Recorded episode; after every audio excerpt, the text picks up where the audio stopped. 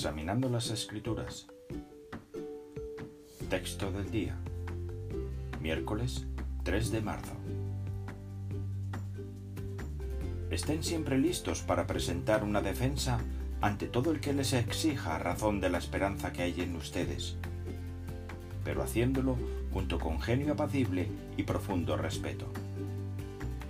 Primera de Pedro 3:15 ¿Eres un joven y vas a la escuela? Puede que todos tus compañeros de clase crean en la teoría de la evolución.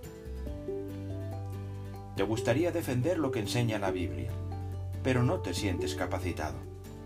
Así que tienes que hacer investigación. Tu objetivo podría ser doble. Uno, fortalecer tu propia convicción en que Dios creó todas las cosas. Y dos, mejorar tu manera de defender la verdad de la Biblia. Lo primero que tendrías que hacer es preguntarte por qué dicen tus compañeros que creen en la evolución. Y luego investigar con cuidado lo que explican nuestras publicaciones. Te darás cuenta de que defender tus creencias no es tan difícil. La mayoría de las personas creen en la evolución sencillamente porque alguien a quien respetan les ha dicho que es verdad.